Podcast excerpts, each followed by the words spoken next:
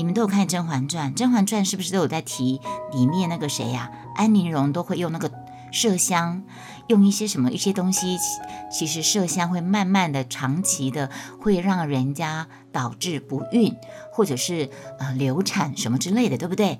宫廷剧不是很常来演这一套吗？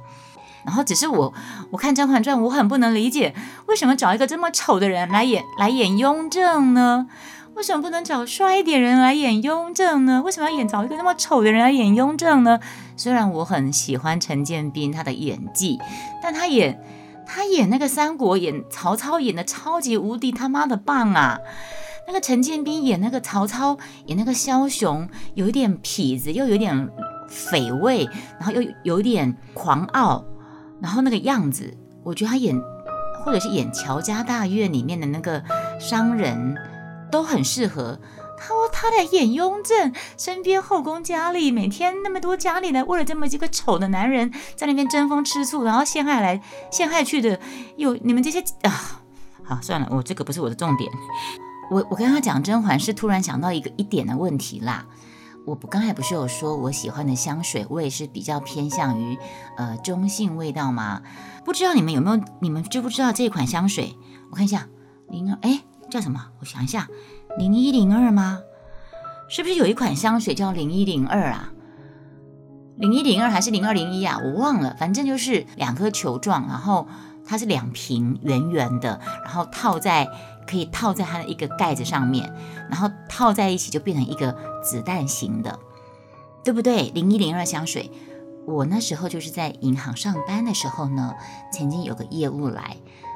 零一二是个服装品牌，但是它也有出香水，对。然后呢，我那时候就是闻到某一个客户到我柜台是女孩子，然后我就说：“哎，你你这个味道我很喜欢呢，因为有一点它的后味是有点麝香。”然后我我就说：“你在什么牌子？可以跟我讲吗？”他就跟我说是呃零一零二。然后我说：“好，那我下次我要去买。”我后来我就买了零一零二来喷，我觉得我好喜欢那个香味。它的好闻，在我个人觉得这是个人个人喜欢它的后味。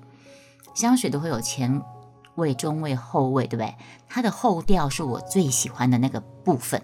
它前面喷起来的味道有点呛，可是呢，一整天下来，或者是说那个衣服，你一整天下来，你衣服上，或是你围条丝巾，你丝巾喷上那个零零一零二，你围在身上，你那个丝巾到晚上那个时间那个味道。我很喜欢那个后味，所以我零一零二我用了两组。我在那段时间是我结婚婚后的前两三年，我婚后前两三年我就用那个零一零二香水，我非常喜欢用，所以我用了两组，两组等于是四小瓶哦。它是它一组就是两小罐凑在一起的嘛，那两组就是有四小罐。我把那两组四小罐的零一零二都用完了。对，那款现在买不到。我好像还有第三组还没有用，我后来不敢用，为什么你知道吗？我结婚了，我结婚之后，我当然结婚就是成家立业生小孩没，那就是想要生小孩。你没有生小孩的情况之下，家人就会开始开始念啊，不生孩子啊，什么什么之类的。当然我要生小孩，可是你越想做什么事，很多事情人间事就是这样，人生就是求而不得，求而不得就是人生。当我想要生小孩的时候，当刚结婚的时候不想要小孩，但是等到想要享受一下两人世界，对不对？但是当你开始想要有小孩的时候，生不出来啊，生不出来啊，所以我就有嗯一段时间就是。我在那种家人长辈会给压力，然后甚至我连我回婆家，婆家那个邻居啊，我拿起一片西瓜正要吃，那个邻居走过去一个欧巴桑就会说：“哎呀，阿你那阿姆阿唔紧生哈，阿你你妈妈等要婆婆孙等着顾啊哈，反正干你屁事啊！我生孩子你要帮我养吗？反正生不出来，我跟你们说，那时候在乡下，而且是我婆家也是台南。”台南那些乡下人家老人家更是那种根深蒂固，观念很重，然后那些邻居三姑六婆就会很很爱八卦嘛，啊就会很爱管人家闲事嘛。我生不出来，我的压力已经很大了，夫妻两个都已经去医院看医生，该看的都看了，只差没有做最后的试管婴儿这一类的，好吃排卵什么什么之类的，反正都试过。Anyway，夏天回去，我好不容易捧捧起一片西瓜要吃的时候，隔壁还在欧巴桑赶鬼就进来，就看到我就直接劈口就说：“啊，你那唔生哈？怎么还不你怎么不赶快生啊？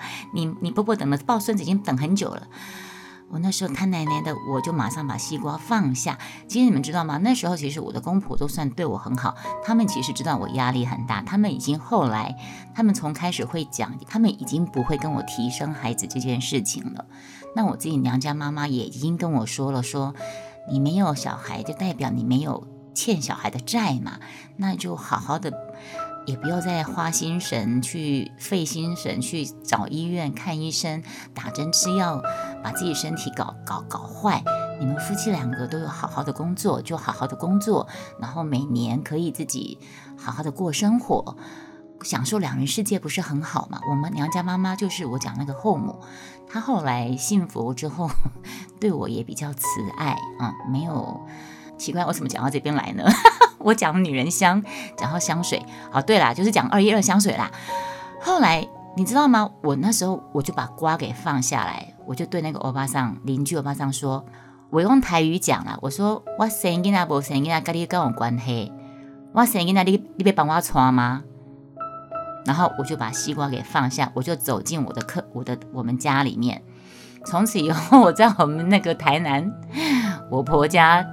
名声大噪，引到他的心腹都起来，都都看开。我用国语翻译一下，我就说，我就对那个欧巴桑说：“我生不生孩子干你屁事？我生孩子你要帮我养吗？”然后我就把那个西瓜给放下了，我就走进去我那个我婆家里面客厅里面。从此之后，我在那个婆家的乡下邻居之间，呃，这个媳妇很凶悍的恶名就传开来了。OK，好，这就是哦，对，重点在后面呐，重点是还没讲出来，重点就是我后来，可是你们知道吗？当我们放松心情，不再去管这些生不生的问题，也不再看医生了，也不再吃药了，我们去去度假了之后，我就怀孕了，我就生了，再次证明人生求而不得，你不求了，反而来了。命里有时终须有，命里无时莫强求。你强求半天，得不到就是得不到了。但是你不求了，你放松了，你命中该有的它就来了，我就怀孕了。对，就这就这么回事。好，重点还是没有讲到香水有关啊。好，赶快切入主题。重点就是，我刚刚不讲到《甄嬛传》吗？《甄嬛传》不是有提到很多次麝香会让导致不孕吗？或是麝香会导致流产吗？二一二用了两组嘛，我我又买了第三组之后，喜新厌旧嘛，你一种香味喷久，你总会想要换别的，所以可能是那一阵子我又换别的香味了，我就没有再用二一二香水。你们知道，我看那个《甄嬛传》看到这边的时候，他说麝香会导致不孕，我上网去爬了一下文，我刚才讲了零二一二，你上网去查，我记得没错的话，零二一二的基调是麝香，它的主要。的主要成分是麝香。看到这边的时候，我真的是有一点 shock。